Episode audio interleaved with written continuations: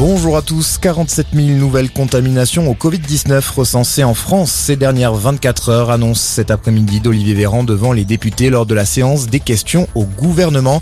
Pendant ce temps, le variant Omicron lui poursuit son expansion dans le monde. Un premier cas français a été détecté sur l'île de la Réunion.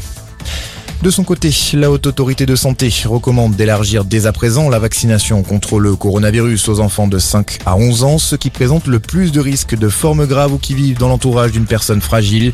Elle se prononcera ultérieurement sur la pertinence d'une généralisation. La tension ne redescend pas en Guadeloupe. Le passage de Sébastien Lecornu a été suivi de nombreux incidents et notamment d'une tentative d'incendie hier soir à la mairie de Basse-Terre. Les négociations avec l'intersyndicale et les élus locaux ont tourné court. Le ministre des Outre-mer estime qu'aucune discussion n'est possible tant que les syndicats ne condamnent pas clairement les violences.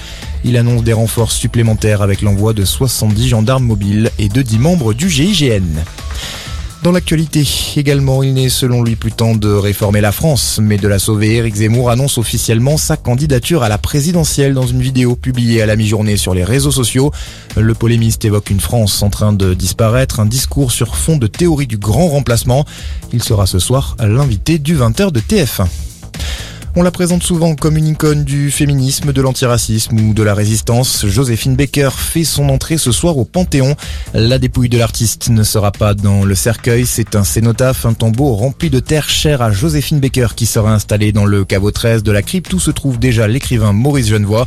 Début de la cérémonie à partir de 17h30. Et puis du foot, le PSG pourrait être privé de Lionel Messi demain soir pour la 16e journée de Ligue 1 contre Nice. L'Argentin qui a reçu hier soir son 7e Ballon d'Or souffre d'une gastro-entérite. Il ne s'est pas entraîné ce matin. Voilà pour ce point sur l'info. Très bon après-midi à tous.